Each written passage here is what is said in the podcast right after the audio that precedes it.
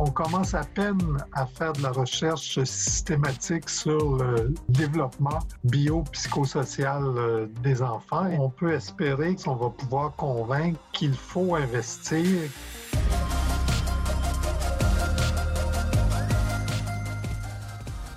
Bonjour et bienvenue à Parésia, votre balado qui prend le temps de penser. Depuis la nuit des temps, l'enfance est au cœur des réflexions philosophiques. Cela ne devrait pas nous surprendre puisque de par ses caractéristiques propres, cette étape de la vie humaine est particulièrement propice à la spéculation anthropologique. Bref, sur l'homme, ce qu'il est, ce qu'il devrait être ou ce qu'il pourrait être. La modernité ne fait pas exception à cette dynamique. Grâce aux instruments et méthodes des sciences expérimentales, de nombreux chercheurs sont toujours à la tâche, cherchant ainsi à expliquer par leurs causes les processus de développement de toutes les dimensions de la personne humaine, ainsi que des différentes pathologies qui peuvent apparaître. Pour faire le point sur ces questions, j'ai la joie d'être en compagnie du docteur Richard Ernest Tremblay. Bonjour. Bonjour. Richard euh, Tremblay, vous êtes professeur émérite de pédiatrie et psychologie de l'Université de Montréal, ainsi que professeur émérite de santé publique au University College in Dublin. Vous êtes un spécialiste du développement de l'enfance, du développement psychopathologique, de psychiatrie pédiatrique, ce qui vous a également amené à toucher d'autres domaines connexes, notamment la pédagogie ainsi que la criminologie. Votre rapport à la criminologie n'est surtout pas à négliger puisque vous avez reçu des mains de la reine de Suède en 2017 le prix de Stockholm. Euh, pour les néophytes euh, comme moi, simplement préciser qu'il s'agit de l'équivalent du prix Nobel pour la criminologie, ce qui n'est pas peu dire faire la liste de l'ensemble des prix et distinctions euh, que vous avez reçus pourrait prendre beaucoup de temps, mais j'aimerais mentionner que vous avez également reçu le prix René-Joseph Laffer en 2008 en France pour votre livre Prévenir la violence dès la petite enfance, ainsi que le prix du Québec Marie-André Bertrand dans la catégorie scientifique. Vous êtes auteur de près de 1000 articles qui font aujourd'hui référence en votre domaine. Je mentionne également le livre La violence des agneaux publié chez Québec Amérique en 2019, dans lequel se trouve une série d'entretiens que vous avez accordés à Mathieu Robert, lesquels portant sur de nombreux de vos travaux. Alors, euh, vraiment, vous êtes euh, une sommité en matière euh, d'enfance et de développement psychologique de, l'enfance. Vous allez pouvoir un peu nous distinguer tout ça. Mais d'abord, Richard Tremblay, pouvez-vous nous, nous, parler de votre parcours et comment, d'où vous vient cet intérêt euh, pour la psychologie de l'enfance. Oui, mais euh, j'ai appris que pour comprendre le développement des humains, il faut commencer par euh, regarder la toute petite enfance et même, et même commencer par, par la grossesse. En, ce qui me concerne, en termes de carrière, mon, mon souvenir le plus lointain, euh, c'est une, une de mes tantes qui euh, me demandait ce que je voulais être plus tard. j'ai dû avoir 4-5 ans et je me, je me souviens de lui avoir répondu que je voulais devenir un pape.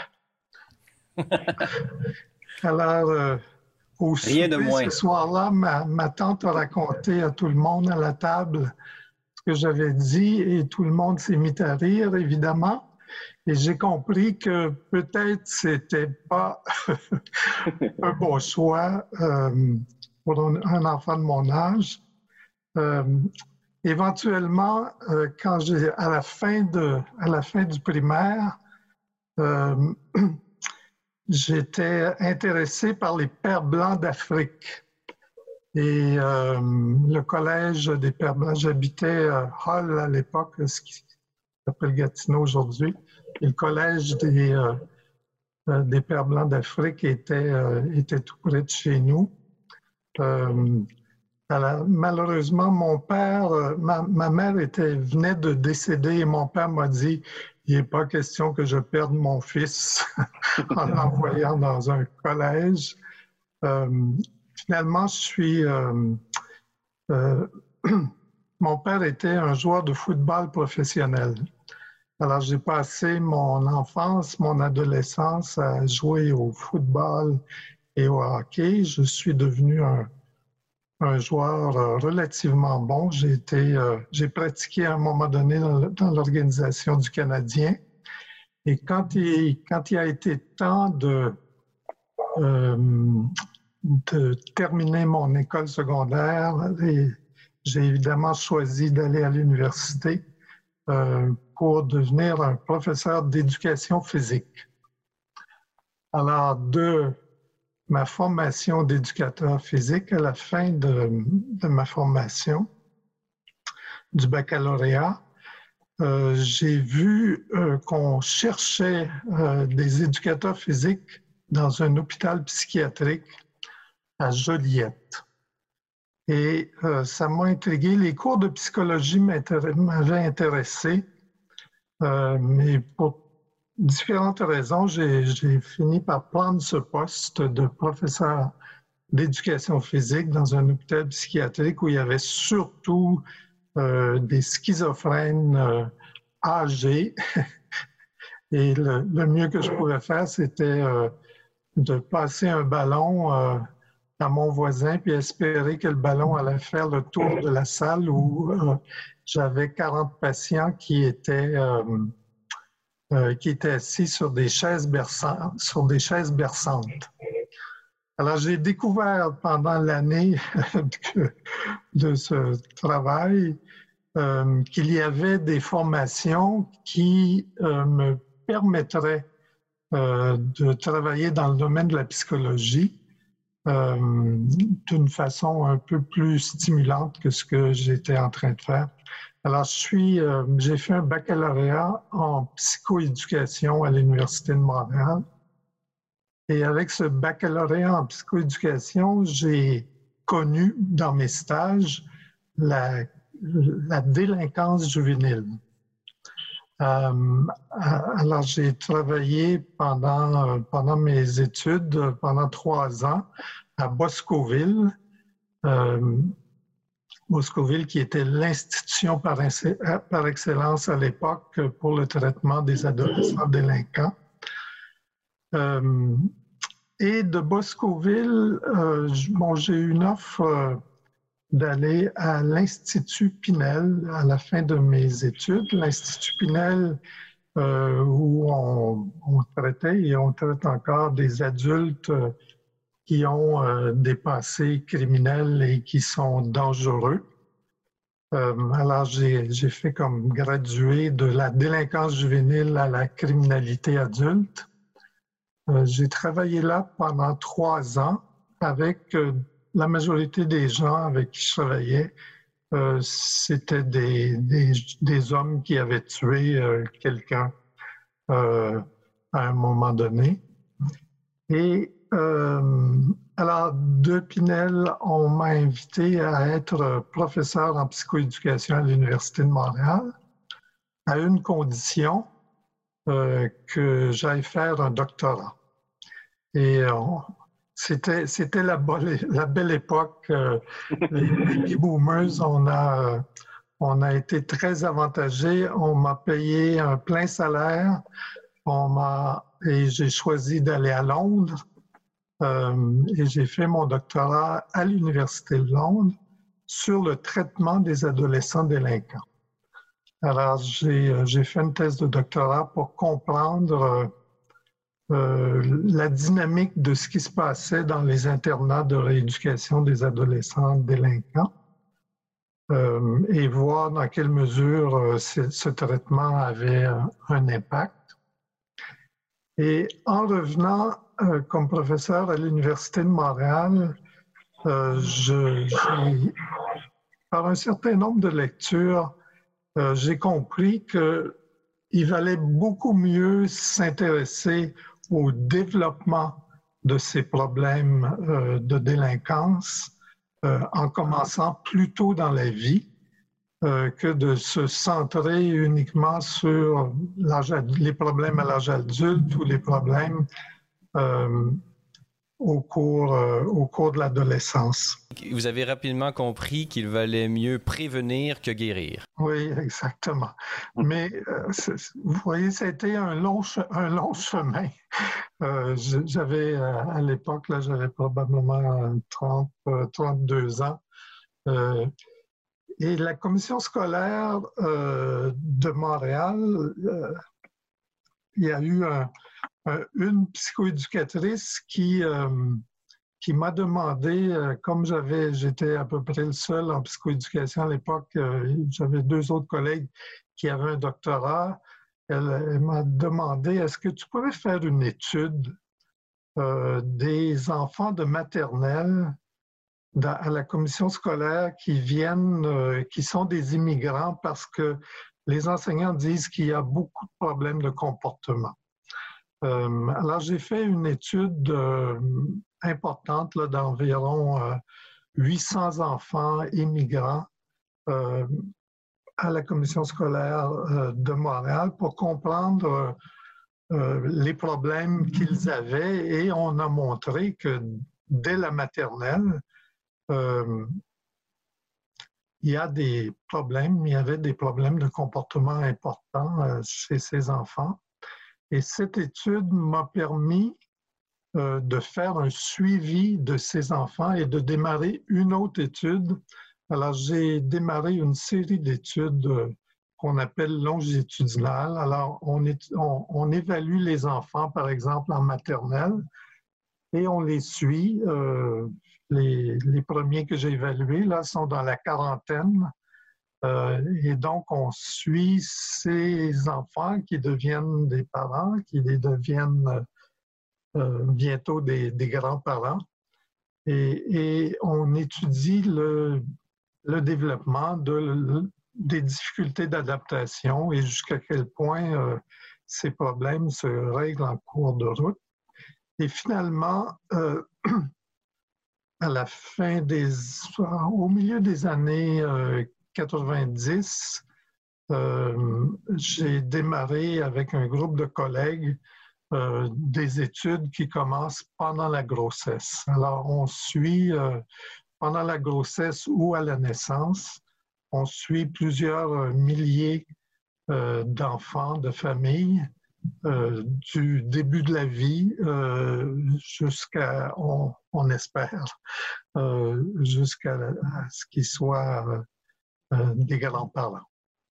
Et donc, mon intérêt pour les problèmes de comportement est, est né d'un hasard à la fin de mes études en éducation physique, mais par la suite, c'est devenu très clair euh, que si on veut comprendre tous ces problèmes qu'on voit chez les adultes, il faut absolument comprendre comment ils se développent euh, depuis la grossesse et comment ça se transmet de génération en génération.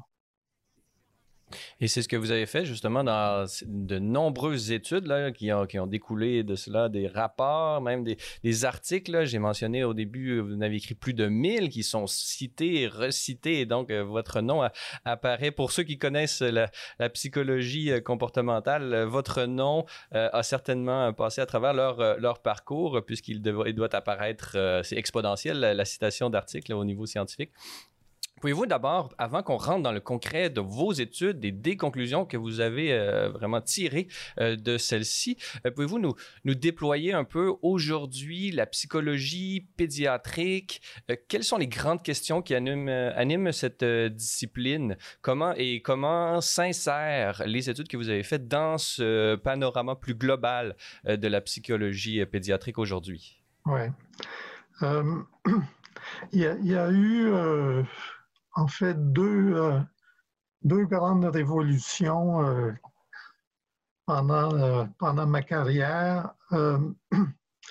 au début, la psychologie du comportement était influencée beaucoup par la sociologie et, et on regardait beaucoup jusqu'à quel point les influences de l'environnement.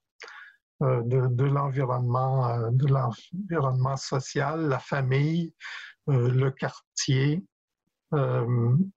et bon, l'école. Alors, tous ces aspects qui, en fait, sont un cadre qui donne une formation au, développement des enfants.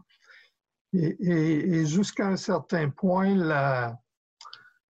l'idée fondamentale euh, nous venait, euh, a bien été exprimée par Rousseau, euh, Jean-Jacques Rousseau.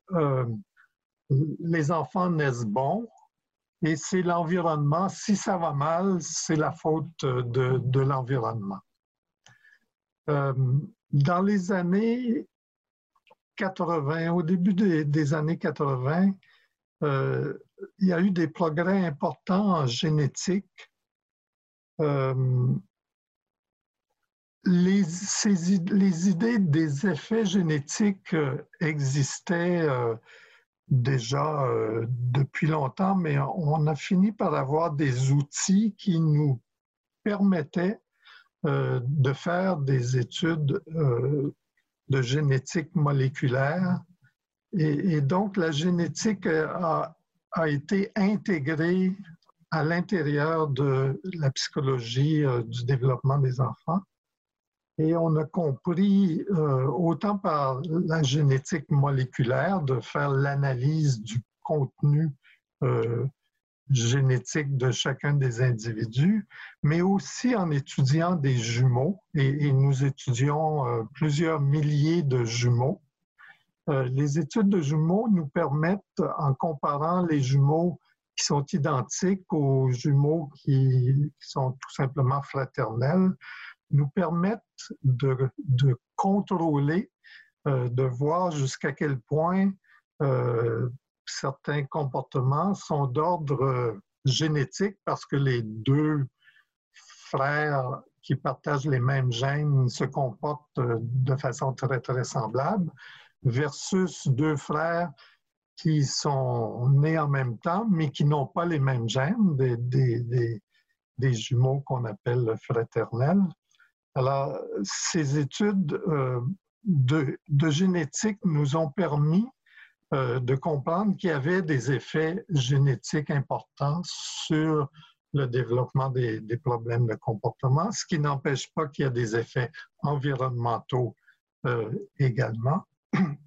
Et finalement, euh, plus récemment, autour euh, du début euh, de notre siècle, autour des années 2000, on a il y, a, une discipline qui a été développée qui s'appelle l'épigénétique, des confrères euh, euh, de, l'Université de McGill, en, travaillant sur des, rats, ont réussi à montrer que l'environnement avait des effets sur l'expression des gènes. Et, et, cette étude en particulier, c'est une étude où on regarde le comportement maternel des, mères euh, des femelles qui viennent d'accoucher d'un petit rat. Et les petits rats qui sont les, plus léchés vivent plus longtemps. Alors, mieux on est léché, plus longtemps on est léché quand on est un petit rat. Euh, ça affecte, ça a un impact sur l'expression de nos gènes et ça comme impact à long terme euh, une meilleure santé. Alors, on a euh, commencé à cette époque-là à regarder chez les humains jusqu'à quel point l'environnement a des effets sur l'expression des gènes. Donc, euh, euh, juste pour vous interrompre, pour ouvrir une parenthèse, euh, n'est-on pas en train de revenir, puisque vous avez manifesté à quel point, bon, d'abord, les, pré, les présupposés, lorsque vous avez commencé vos, études, c'était une vision, disons, rousseauiste au sens où c'est l'environnement qui, qui, qui dicte un peu comment sera, que sera l'enfant. l'enfant est bon et, et c'est son environnement qui le corrompt. Ensuite, on est dans les années 80 passé à ces, non, c'est peut-être des critères plutôt individuels, c'est-à-dire c'est les gènes qui vont prédisposer ou non euh, à l'agressivité, à l'agressivité, pardon. Et là, en 2000, on revient à l'environnement, mais les gènes à travers l'environnement, à travers les gènes finalement qui influencent le comportement. Donc, n'est-on pas toujours entre ces deux pôles qui est l'environnement d'une part et l'individu d'autre part pour essayer de tenter d'expliquer euh, la présence de l'agressivité chez les jeunes? Oui, et, c'est pour ça que euh, je suis, euh, je me compte très chanceux d'avoir vécu cette cette histoire de... On, commence par l'environnement, la génétique se développe et finalement l'épigénétique. Et, nous avons aujourd'hui des outils euh, pour comprendre beaucoup mieux euh, le développement des individus, comprendre les, sources des problèmes et en même temps euh, ça nous permet d'expérimenter des interventions. Alors, euh, dès les années, euh, euh, en 1984, j'ai commencé une intervention expérimentale. Alors, on, fait des interventions avec des enfants. À l'époque, là, c'était avec des enfants qu'on avait évalués à la maternelle. Alors, à l'âge de 7 ans, on a implanté un, programme de soutien euh, aux parents d'enfants qui avaient des problèmes de comportement. Euh, donc, on, soutient les, parents euh, dans leur pratique parentale. on soutient les enseignants dans leur pratique éducative et on fait des interventions directes, des sessions euh, de jeu avec euh, ces, garçons-là, mais on les mélange avec des garçons qui ont des habiletés pro-sociales importantes, hein, qui, sont des, enfants en quelque sorte modèles. et, on aide ces garçons qui ont des difficultés à s'intégrer dans un groupe, qui ont tendance à, agresser plutôt que de faire des compromis. Alors, on, soutient ces enfants de, façon relativement euh, musclée dans, dans, le sens où on travaille avec les parents, on travaille avec l'enseignant et on travaille directement avec les enfants dans un groupe. Et on a montré euh, ces, enfants-là maintenant euh, qui étaient en, maternelle en, 84. Là, ce sont des adultes qui ont des, enfants. Euh, et on a montré un impact en termes de réduction euh, de leur consommation d'alcool et de drogue pendant l'adolescence. Euh, ils réussissent mieux à l'école. Il y en a ceux qui ont bénéficié de l'intervention ont réussi à compléter leur secondaire alors que ceux qui, le groupe témoin, on avait un groupe euh, pour comparer qui ne recevait pas l'intervention. Euh, alors, ils réussissent beaucoup mieux, tant sur le plan euh, académique qu'au niveau de leur insertion sur le marché du travail. Et il y en a, on a réussi à prévenir qu'ils aillent en, prison là, pour, euh, pour ceux qui avaient les, étaient des cas euh, les plus, les plus graves. Donc, on comprend que vos interventions ont vraiment aidé à donner un environnement favorisant, euh, disons, euh, euh, le compromis, comme vous, comme vous l'appelez, ou disons le bon comportement de, la personne et des personnes peut-être qui, sont, qui ont des prédispositions à l'agressivité. Avez-vous été en mesure, outre ces beaux, beaux effets mesurables à l'œil nu, disons, avez-vous été en mesure de mesurer les effets épigénétiques de vos interventions? Ça va être difficile à mesurer, j'imagine. oui, effectivement. On a, euh, on a regardé les, les effets euh, à l'âge adulte et, on a montré qu'il y avait des, des, effets, des effets épigénétiques. En fait, ce n'est pas surprenant parce que à peu près tout ce qu'on fait a des effets épigénétiques. Euh, la, la, nourriture que l'on mange, les, interactions que l'on a, c'est un dialogue constant entre nos gènes et, notre environnement. Mais on est allé euh, pas mal plus loin euh, depuis parce qu'on s'est dit, bon, si une intervention pendant euh, au début de l'école primaire peut avoir ce genre d'effet, on, a vu que en,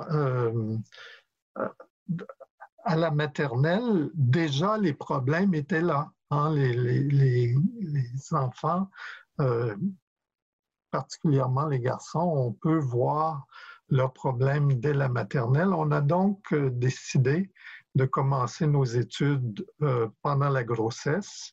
Et donc, on, suit le développement des enfants depuis, depuis la naissance et on fait également des interventions pour aider euh, les femmes enceintes qui, euh, elles-mêmes ont eu euh, des difficultés d'adaptation. Alors, on peut voir là que c'est il y a des effets intergénérationnels.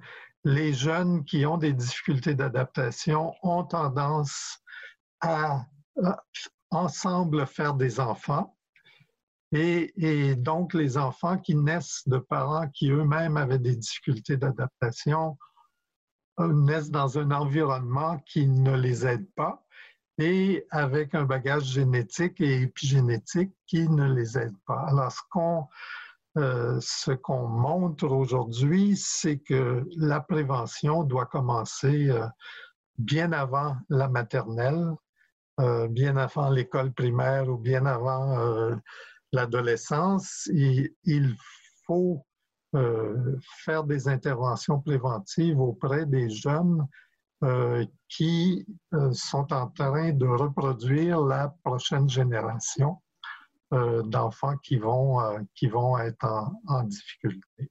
Euh, je, vous inviterai euh, pour euh, ouvrir une autre parenthèse et se déplacer du niveau de la science expérimentale, qui est votre domaine, mais faire prendre un peu de liberté et faire un petit peu de philosophie, si vous le permettez, puisque vous avez mentionné Rousseau. Alors, je me permets de, vous poser la question, selon vous, de votre expérience dans le débat philosophique depuis bon, la modernité et depuis plus la nuit des temps, comme j'ai dit dans l'introduction on a souvent ces deux aspects, c'est-à-dire qu'on a souvent regardé l'enfance, on, a, réfléchi et on a abouti à des, à des théories pour essayer d'expliquer d'où provenait euh, le mal. Euh, certains, comme Rousseau, comme vous l'avez mentionné, ont manifesté ont, ont, émis l'hypothèse que l'enfant naissait bon et que c'était la société qui le corrompt, et d'autres, comme euh, Thomas Hobbes, euh, manifestaient plutôt l'inverse, c'est-à-dire que l'être humain, dans son fond, il est très mauvais, l'homme est un loup pour l'homme, euh, homo homini lupus et qu'il avait besoin justement du cadre de la société pour pouvoir, par un certain contrat social, vraiment restreindre, disons, cette pulsion destructrice euh, des, êtres humains euh, et de les orienter afin que les intérêts de tous euh, soient respectés. J'ai l'impression, de par justement les, les, découvertes que vous avez faites vous-même et votre discipline, à travers, d'un côté, on part de l'influence du, social et ensuite on va vers l'influence, c'est l'individu qui est, qui est mauvais et ses gènes le poussent à l'agressivité et le retour avec l'épigénétique, mais on pourrait revenir, j'imagine que c'est l'œuf et la poule. N'est-on pas tirailler entre ces deux euh, phénomènes, c'est-à-dire la bonté originelle de l'homme ou la malice originelle de l'homme, les deux n'ont-ils pas des éléments euh, de vérité, euh, selon vous, Richard Tremblay? Oui. en fait, il, faut, quand on parle de Hobbes et, Rousseau, il faut comprendre que Hobbes était et a vécu avant Rousseau. Hein, Rousseau s'est c'est placé en, termes de ce que l'on dit en philosophie depuis longtemps, euh, c'est faux. et, je dis que l'homme n'est bon. Euh, il faut retourner à Saint-Augustin euh, pour, pour, retrouver l'origine en fait, jusqu'à un certain point, l'origine de cette époque, quoi qu'il était là chez, les Grecs. Euh, mais pour Saint Augustin, le péché originel, c'était ça, c'était le péché, la création de l'idée du péché originel. Rousseau, c'est-à-dire Saint-Augustin l'explique bien dans ses confessions. il, il, dit que on voit bien chez les très jeunes enfants, il dit, je voulais savoir ce que je faisais quand j'ai commencé à, faire des choses mauvaises. Et en tant qu'adulte, je ne peux pas m'en souvenir. Donc, je suis retourné voir les petits-enfants et j'ai vu que les petits-enfants, quand ils ne sont pas contents, ils frappent leurs parents, ils mordent, Alors, il, se, décrit lui-même, mais en ayant regardé ce que les enfants faisaient lorsqu'il était adulte. Et jusqu'à un certain point, moi, j'ai l'impression que c'est ce que j'ai vécu euh, dans ma carrière. Je suis petit à petit retourné vers le début de, la vie. Euh, alors, l'idée du péché originel vient pour Saint-Augustin d'une constatation que les petits-enfants ont des comportements qui sont souvent inacceptables. Et, donc, c'est l'environnement qui doit leur apprendre à vivre d'une façon euh, agréable, respectueuse euh, avec les adultes. Euh, et, ça, m'apparaît sur, le plan, sur le plan philosophique. Et, je, pense qu'on on, l'oublie trop souvent. comme j'ai eu une éducation très religieuse euh, durant mon enfance et jusqu'à un certain point, euh, j'ai laissé, euh, laissé cette éducation. Je l'ai retrouvée par ces travaux de recherche. J'ai retrouvé l'importance de l'éducation euh, au début de la vie qui appelle à respecter les autres. Euh, et c'est, un, c'est une discipline que l'on doit se donner parce que ce n'est pas naturel. ce n'est pas naturel d'être euh, bon dans, dans, le sens de constamment respecter les autres. On a euh, on a un péché originel qui est notre nature animale. Euh, et, cette nature animale, elle doit être euh, éduquée à respecter, à respecter les autres. Dans son encyclique euh, Centesimus Annus, au numéro 25, euh, je vous citerai le pape euh, Jean-Paul II qui dit, et je cite, En outre, l'homme créé pour la liberté porte en lui la, la blessure du péché originel qui l'attire continuellement vers le mal et fait qu'il a besoin de rédemption. Non seulement cette doctrine fait partie intégrante de la révélation chrétienne, mais elle a une grande valeur herméneutique car elle aide à comprendre la réalité humaine. Diriez-vous justement que cette doctrine du péché originel a une grande valeur herméneutique et qu'elle aide à comprendre la réalité humaine? Je, dirais oui, mais pour bien la comprendre, il faut aussi la comprendre dans le sens euh, de Darwin. Euh, Darwin est, il, est venu très récemment, Darwin, là, c'est au 19e siècle après Rousseau, après Hobbes. Et, Darwin, euh, avec euh, son, euh, son, son, hypothèse de nous descendons du règne animal,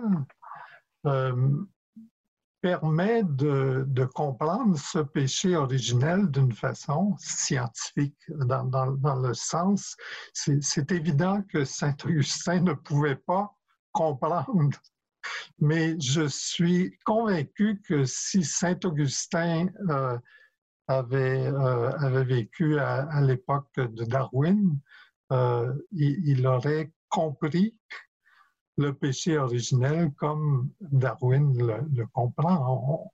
On, est des êtres, notre nature profonde, c'est une nature animale. On est le produit de l'évolution. Et le produit de l'évolution, c'est c'est un produit qui, qui, a besoin de l'environnement pour arriver à survivre. Alors, les, humains qui ne sont pas capables de respecter les, les règles, on les met à l'écart euh, parce qu'ils sont des dangers pour euh, la nature, la nature, la nature et la nature humaine.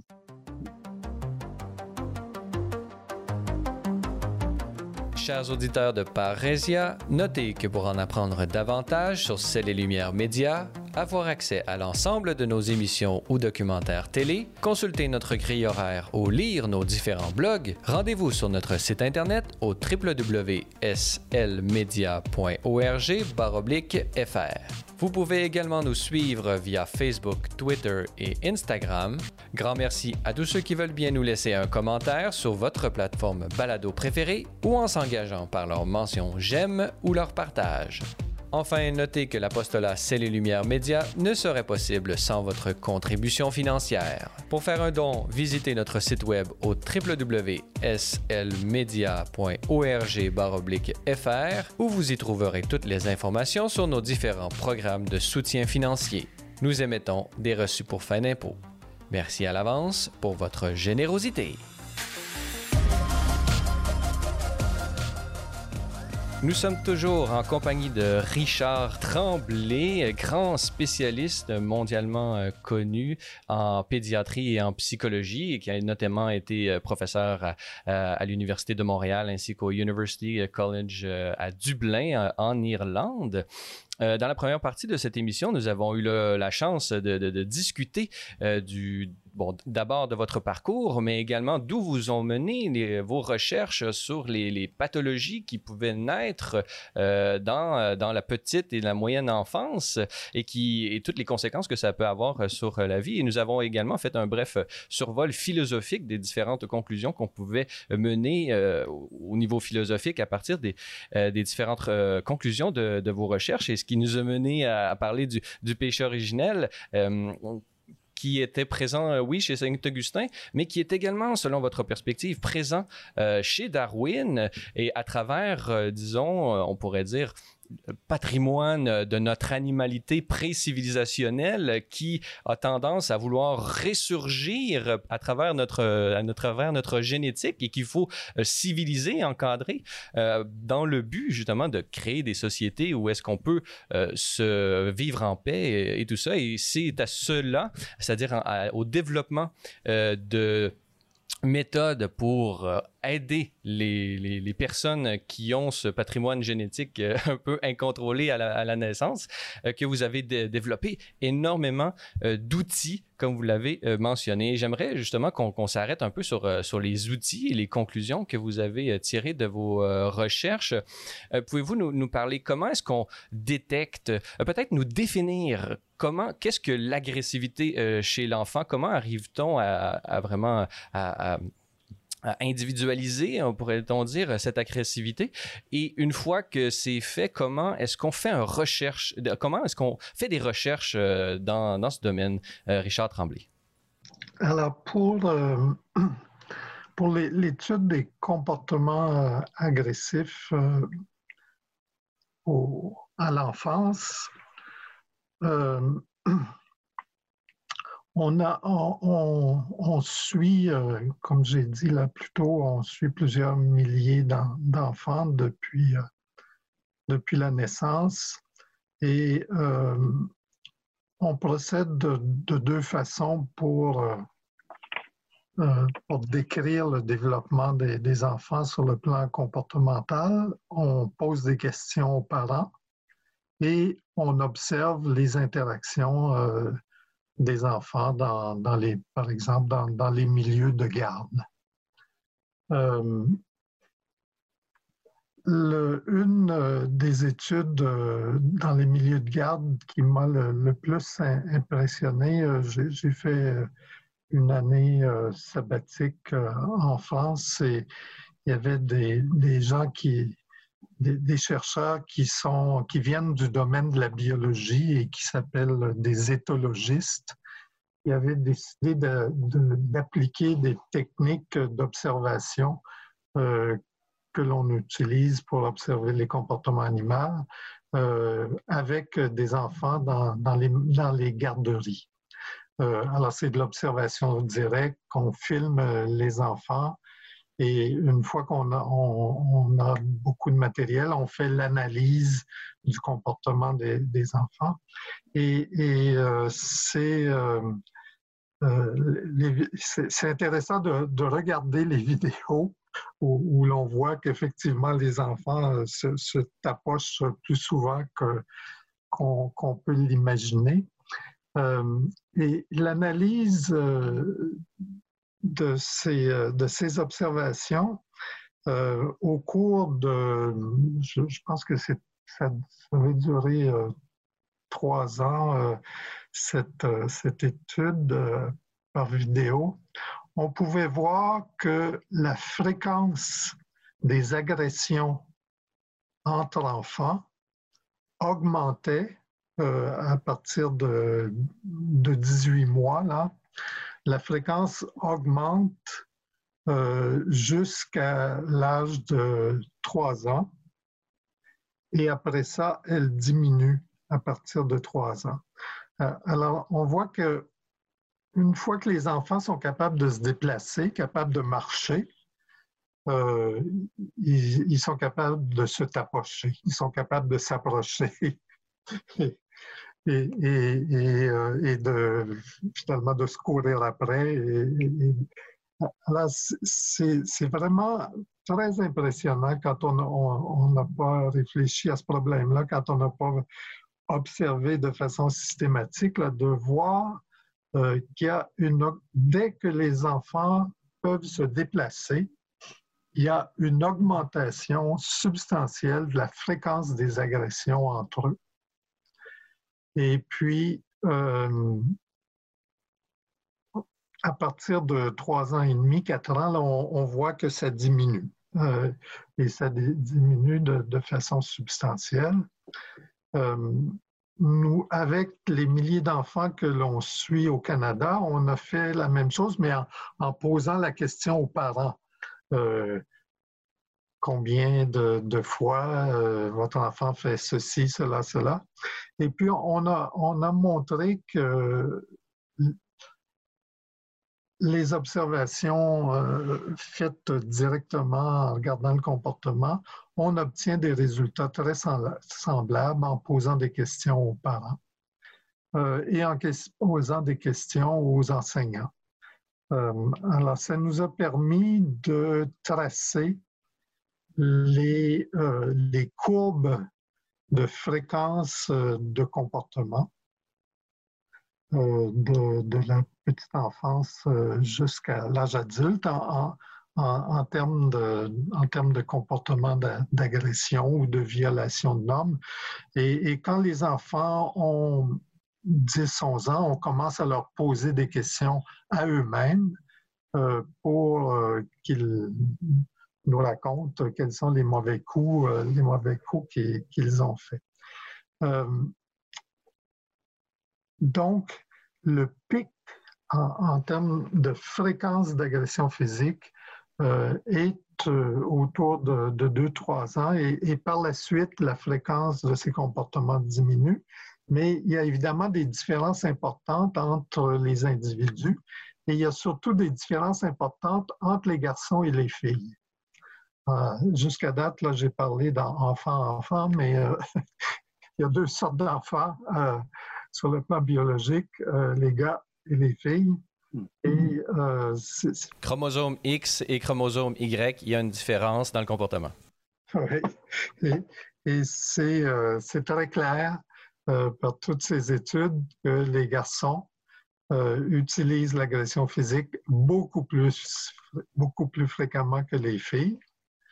Euh, et, mais euh, les filles font des choses euh, fréquentes qui, qui sont sont pas si gentilles.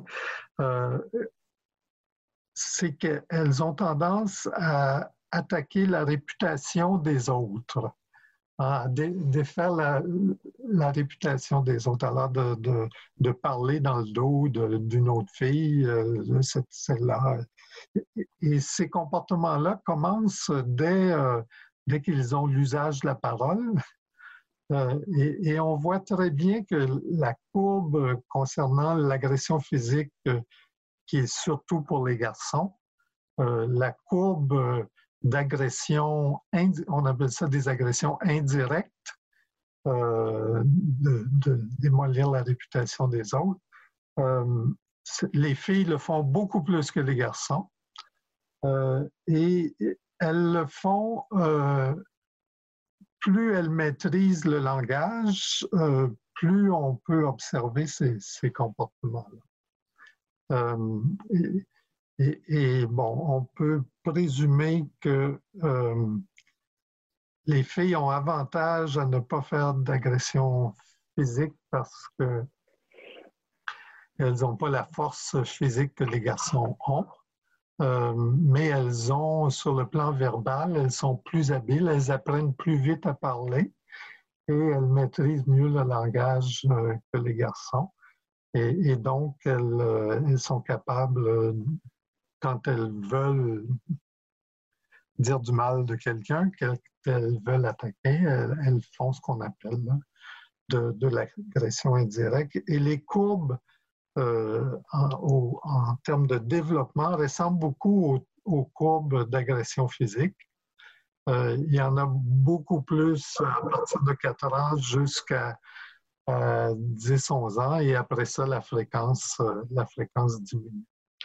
Alors, toutes ces données-là nous montrent qu'il y a des, euh, des, différences biologiques et il y a des, des différences euh, qui sont dues à l'environnement. L'environnement a clairement des effets euh, sur, sur ces comportements qui, sont des, comportements en, quelque sorte euh, nuisible à, la vie en, société.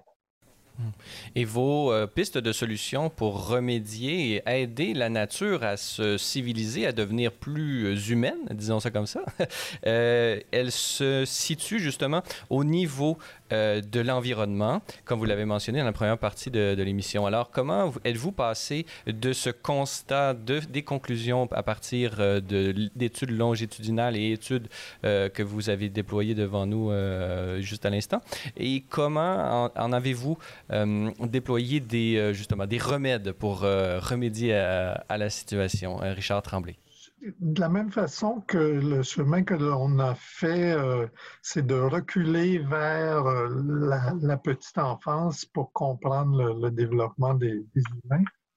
Euh, quand on pense aux interventions préventives, comme, comme je vous ai dit, j'ai travaillé dans des prisons. après ça, j'ai travaillé avec des adolescents délinquants, avec des garçons de maternelle.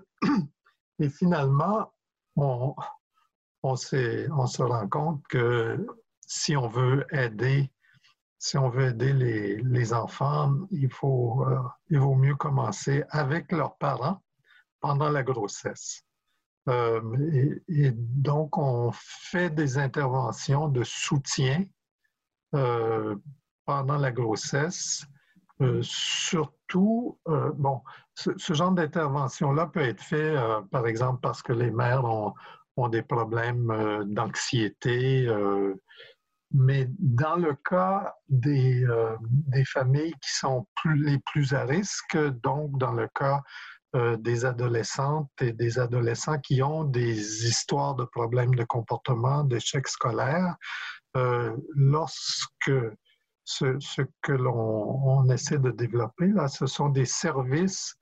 Euh, dès qu'une jeune fille qui a une histoire de, difficulté d'adaptation devient enceinte, euh, de donner du soutien pendant la grossesse, de commencer euh, le soutien pendant la grossesse, parce que on sait que pendant la grossesse, il y a plusieurs facteurs qui impactent sur le développement du cerveau.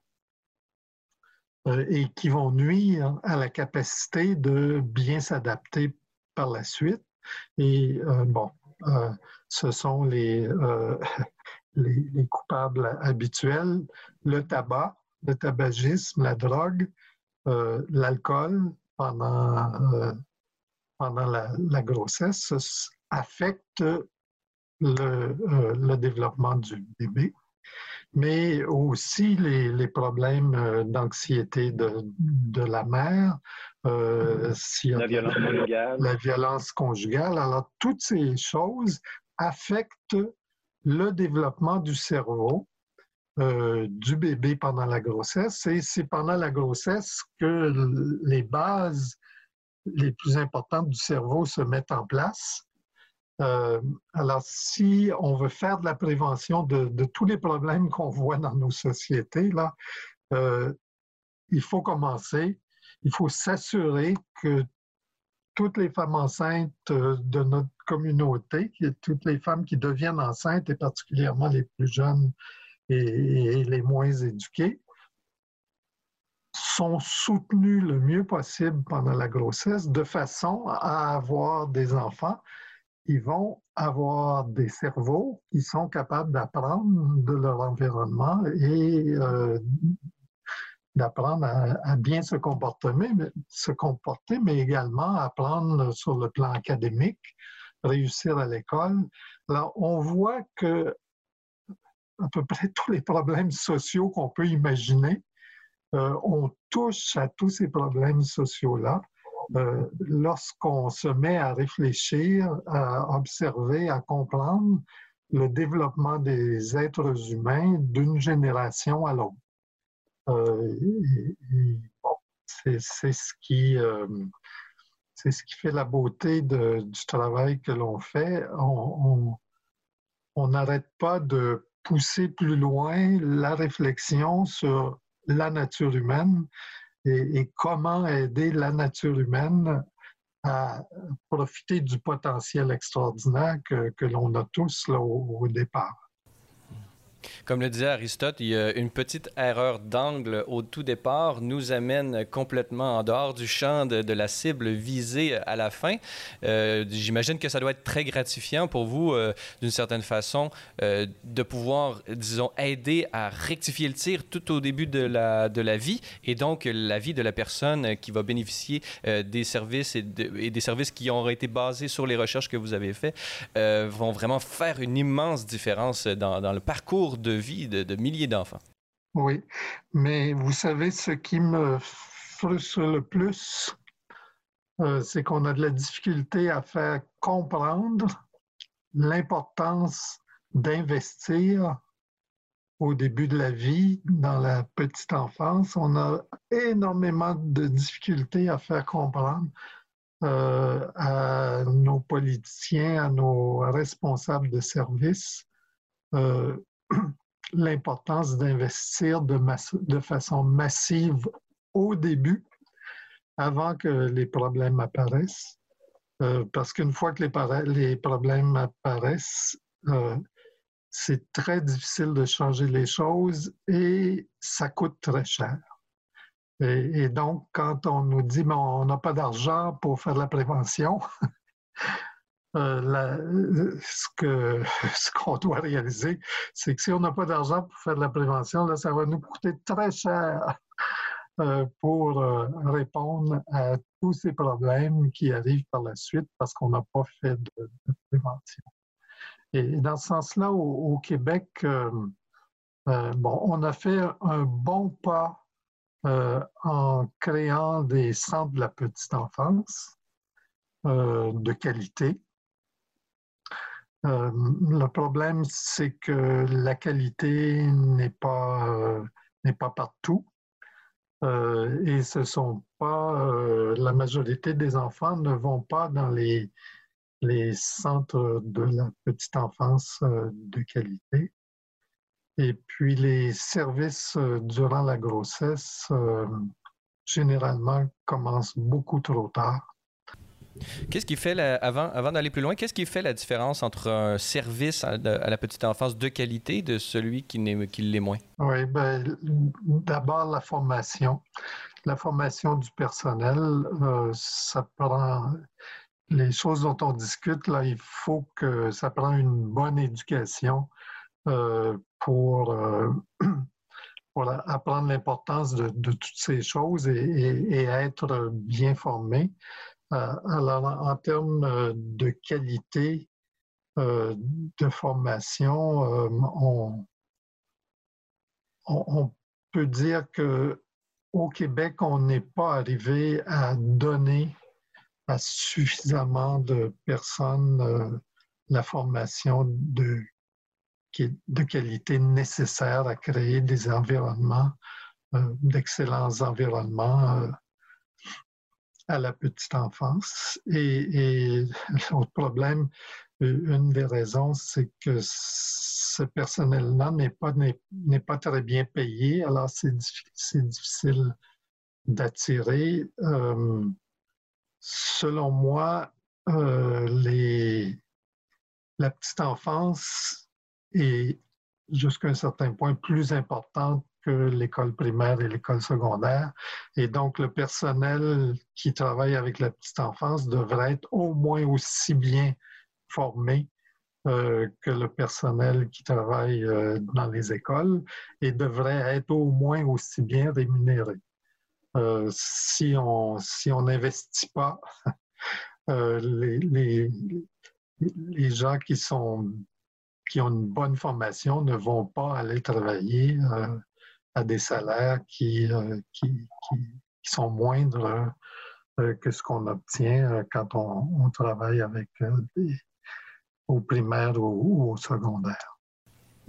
Ce, que je sens de votre affirmation, là, j'essaie de retrouver les causes des choses et ce que je vois, c'est qu'il y a une disproportion entre d'un côté, peut-être les, éducatrices à la petite enfance qui ont un rôle énorme dans l'avenir de l'ensemble des enfants auxquels ils sont, euh, euh, présentes. Et de l'autre côté, il y a les médecins qui sont à l'autre bout de la chaîne et qui guérissent euh, et qui sont, eux, euh, payés euh, vraiment des salaires astronomiques si on regarde proportionnellement au salaire moyen peut-être au, Québec. D'où donc on, remarque peut-être un avantage ou une prédisposition de notre société vers le curatif par rapport au préventif, ce qui n'est pas votre cas comme on l'a vu dans votre parcours. D'où vient selon vous cette, cette volonté de mettre l'accent sur le curatif plutôt que le préventif au Québec? Euh, bon, c'est pas uniquement au Québec, hein, c'est partout. c'est moins impressionnant. On voit pas les effets tout de suite avec la petite enfance, donc euh, ça paraît moins dans une société du spectacle. Le chirurgien qui vient faire quelque chose d'extrêmement spectaculaire, peut-être que ça frappe plus l'imaginaire et donc on a tendance à vouloir euh, investir davantage à ce niveau-là? Oui, effectivement. Je... Bon, euh, on, on, doit dire que la médecine a progressé de façon extraordinaire euh, au cours du, dernier siècle. Et, dans ce sens-là, euh, ceux qui ont, réussi à faire, à faire des miracles, hein, ont, réussi à faire en sorte que l'on vive beaucoup plus longtemps. Euh, et, tout ça est basé sur la science. Hein, c'est grâce à la science. Et dans ce sens-là, ce que l'on, le travail scientifique que l'on fait sur le développement des, enfants, c'est un travail qui était nécessaire. Euh, Saint-Augustin avait l'intuition de, l'importance de l'enfance. Euh, Aristote avait l'intuition, euh, mais on commence à peine à faire de la recherche systématique sur le, le développement bio-psychosocial des enfants et à comprendre qu'est-ce qu'on doit faire pour améliorer les choses. Euh, alors, on, peut espérer qu'avec l'avancement de ces connaissances, on va pouvoir convaincre nos, euh, nos politiciens euh, qu'il faut investir, qu'il est temps d'investir de façon massive à la petite enfance pour pouvoir économiser les services plus tard et, euh, avoir une population qui, euh, qui, coûte moins cher en, termes de, services. Hein. On, on, peut imaginer que si on réussissait à faire les choses de façon excellente pendant la grossesse et pendant l'enfance, euh, on aurait besoin de moins de, médecins, on aurait besoin de moins de prisons, on aurait besoin de moins d'hôpitaux, on aurait besoin de moins de médicaments, on aurait besoin de beaucoup moins de toutes sortes de choses qui sont des, cataplasmes que l'on met parce qu'on n'a pas fait la bonne chose au départ. Euh, et dans ce sens-là, le, virage vers, euh, vers la prévention est, un virage qui, en fait, je, présume, là, petit à petit, on, va le prendre et on va réussir à, changer, les, à changer les choses. Parce que euh, un point de vue économique, ce que vous proposez, en fait, c'est des économies à long terme, mais des, euh, des dépenses supplémentaires à court terme. Donc, j'imagine que ça aussi, ça doit influer beaucoup. C'est toujours le, problème, mais quand, quand on, on, s'élève un peu puis on regarde, on dit mais c'est idiot ça de vouloir économiser au moment où c'est le plus important, ben, ça que ça nous coûte cher. Mm. Euh, et, moi, ce qui me fait le plus mal dans tout ça, c'est la vie de tous ces humains, le malheur que vivent tous ces jeunes en difficulté parce qu'on n'a pas fait les bonnes choses pour les aider euh, jusqu'à un certain point. Euh, c'est pas eux qui sont responsables de ça. C'est nous, c'est la société qui est responsable de ne pas avoir mis fait les investissements qu'il faut euh, pour protéger ces jeunes en difficulté. Et, selon vous, est-ce que la, crise de la COVID euh, nous a fait vivre à un niveau euh, vraiment concentré, peut-être micro, euh, ce que ces tendances lourdes, ces tendances lourdes que nous venons de décrire, selon vous? oui, je, pense qu'on on, a, vu là, que ceux qui, réussissent le mieux à composer avec ce, genre d'environnement-là. C'est ceux qui sont déjà relativement bien munis, qui sont relatifs, et, que ceux qui en souffrent euh, le plus, euh, ce, sont euh, on, est en train actuellement là, de, on a mis en place des études qui vont nous permettre de voir dans le système scolaire qui sont les jeunes qui ont le plus souffert euh, de, la pandémie et, en même temps regarder qu'est-ce qu'on va pouvoir faire euh, pour, pouvoir prévenir. Mais c'est certain que la conclusion va être que c'est ceux qui étaient dans des conditions les, moins adéquates qui, qui, vont en avoir, avoir souffert euh, avoir souffert le, plus. Euh, J'aimerais que pouvez-vous nous déployer un peu. Euh, bon, c'est difficile de faire des études sur euh, l'impact de la COVID sur les enfants, puisque nous sommes d'une certaine façon encore à l'intérieur. On écoute les nouvelles au moment où on se parle et on parle encore de la question de masque, pas masque à l'école. On ferme, on ouvre les écoles et tout.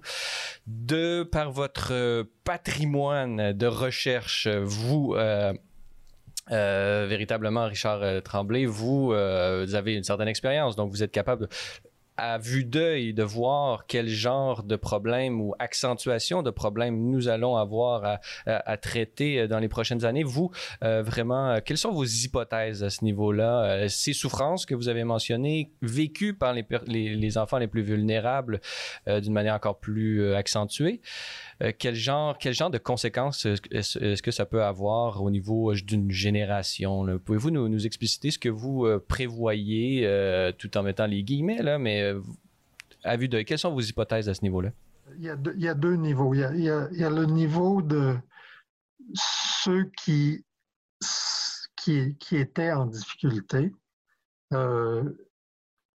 et ces, ces jeunes-là, c'est sûr, je ne peux pas voir comment la, la, pandémie peut les avoir aidés. Hein. Euh, là, ça m'apparaît certain qu'on va avoir besoin de mettre encore plus de ressources euh, pour, pour aider ces jeunes euh, à, à, s'en tirer. Et il y a les autres qui étaient fragiles qui s'en seraient tirés, mais dans, dans ce cas-ci, donc on va probablement avoir une augmentation de, jeunes qui ont besoin de, services euh, de façon plus importante et, je pense qu'il ne faut pas attendre trop longtemps avant de donner ces services-là parce que plus on va attendre, euh, plus les, les, difficultés vont, euh, vont, vont être importantes. Et quelles sont les solutions que vous proposez? Euh, bon, vous l'avez mentionné, plus de ressources, plus d'enseignement, mais au niveau, disons, gouvernemental, pouvez-vous nous cibler un peu, un peu tout ça, engager et continuer la formation permanente des éducatrices en garderie et engager plus de personnel, ouvrir plus de garderies? Quels sont les, différents angles par lesquels vous, si vous aviez les leviers de pouvoir, disons ça comme ça, vous cibleriez l'action?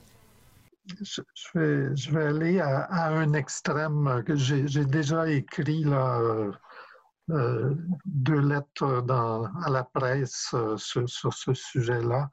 ce qui me préoccupe le plus, c'est que nous, les baby boomers, là, on, on, est à l'âge où on va envahir euh, les, les, ressources pour personnes âgées.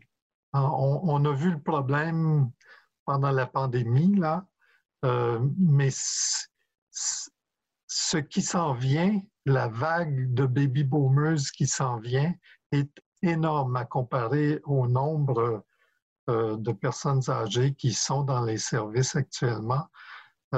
on, cette vague-là va nécessiter des ressources énormes pour qu'on puisse maintenir en vie euh, les baby boomers qui euh, nous avons profité d'une société extraordinaire. On est probablement les humains les plus chanceux de la planète euh, depuis toujours.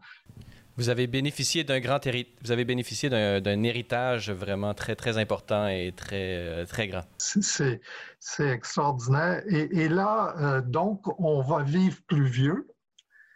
Et, on est très nombreux. Alors, le coût pour la société des baby boomers va être énorme.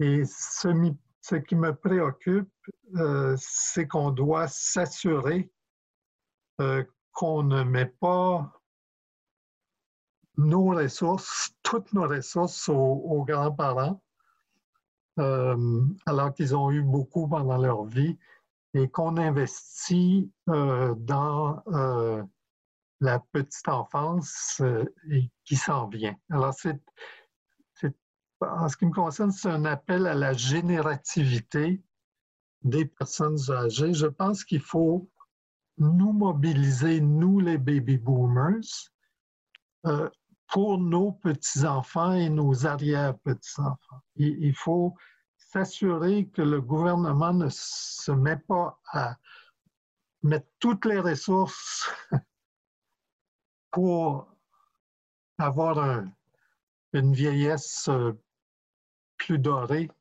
euh, et de sacrifier, euh, de sacrifier les jeunes actuellement qui souffrent de la pandémie et, qui vont peut-être en souffrir euh, encore beaucoup plus euh, à long terme. Il ne faut pas déshabiller Pierre pour habiller euh, Jean et, vraiment penser euh, d'une manière altruiste euh, aussi à votre génération, à, léguer quelque chose d'important dans le but que la prochaine génération puisse bénéficier elle aussi d'un héritage important qui lui sera légué et, qui pourra continuer le chemin de notre société au Québec. C'est ce qu'on retient d'une certaine façon de, de, votre plaidoyer en faveur d'une juste répartie des ressources pour les enfants euh, également dans les euh, défis qui seront les nôtres euh, sous peu, vous l'avez mentionné. Alors, docteur Richard Ernest Tremblay, je rappelle à nos auditeurs que vous êtes professeur émérite de pédiatrie et psychologie de l'Université de Montréal et professeur émérite de santé publique au University College Dublin.